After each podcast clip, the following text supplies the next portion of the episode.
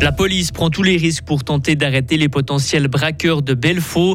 Fribourg-Gotteron sorti des playoffs, ce sont des dizaines de fondus, des bières et des rösti qui ne seront pas vendus dans les bistrots de Fribourg.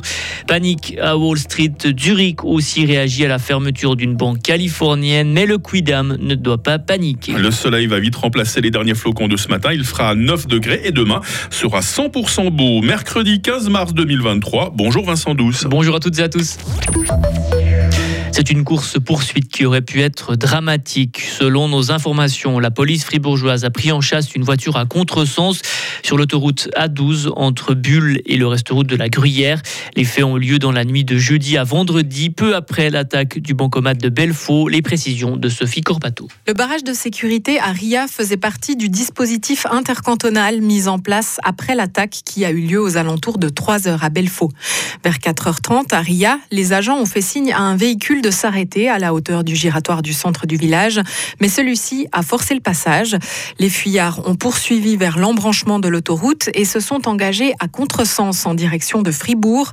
La police les a suivis, s'engageant elle aussi à contresens sur cette portion de l'A12 avec tous les risques que cela implique.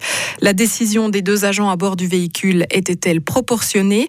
Martial Pugin, chef de la communication de la police cantonale, reconnaît que la pratique n'est pas un standard, mais que les gendarmes avaient affaire aux potentiels auteurs de l'attaque du bancomat. L'état-major de la police doit maintenant déterminer si la décision que les policiers ont prise était la bonne. Et le ministère public est informé de la situation. 10 soldats qui mangent au restaurant un mercredi soir. Un hamburger, deux ou trois bières, multipliez tout ça sur des années, vous obtenez le manque à gagner de plusieurs restaurateurs. Le départ de l'armée de la caserne de la Poya, il y a un peu plus de trois mois, laisse un vide dans les restaurants de la ville de Fribourg.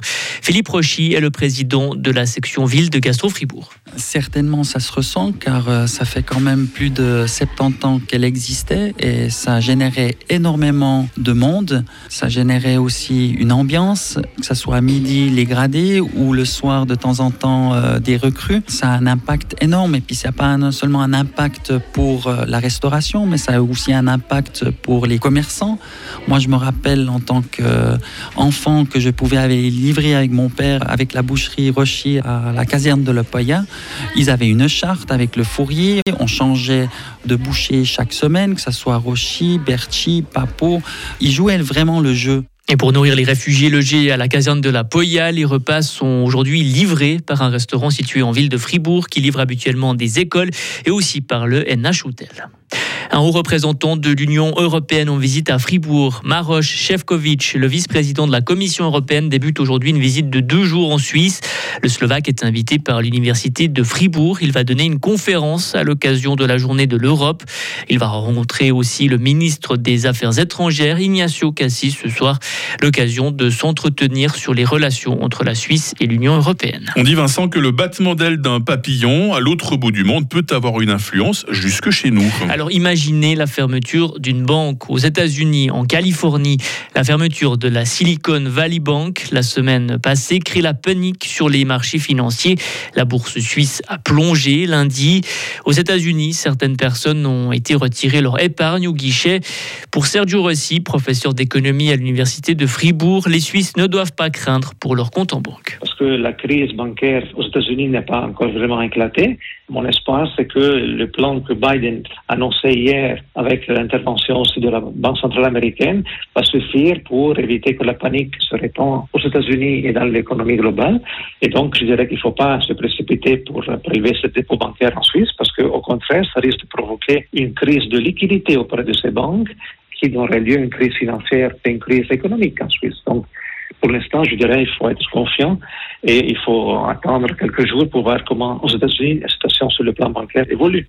Et sachez qu'en Suisse, les dépôts en banque de chaque personne sont garantis jusqu'à hauteur de 100 000 francs. L'ambassadeur russe aux États-Unis appelle les USA à cesser des vols hostiles près des frontières russes. Une déclaration qui intervient après la chute d'un drone américain hier soir. Dans le ciel au-dessus de la mer Noire, un avion de chasse russe a intercepté et percuté hier un drone américain. Un acte dangereux et non professionnel qui pourrait avoir des graves conséquences selon les USA. Un acte qualifié aussi d'irréfléchi par Washington. Le Honduras va lui établir des relations officielles avec la Chine. La présidente du Honduras l'a annoncé hier. Taïwan lui a directement répondu et demandé de ne pas prendre cette mauvaise décision. Je cite, Pékin revendique la souveraineté sur Taïwan et la Chine n'accepte pas que des pays puissent avoir des relations diplomatiques avec elle et Taïwan en même temps. Toute reconnaissance de Pékin par un pays entraîne de facto la rupture entre celui-ci et Taïwan. Ah, encore un coin du monde qui nous cause des soucis, décidément Vincent. Hein. Il faudrait en faire euh, l'inventaire. Un journal entier ne suffirait pas. Hein. Merci Vincent Douce de nous informer. Hein. Vous êtes de retour à 8h30. Retrouvez toute l'info sur frappe et frappe.ch.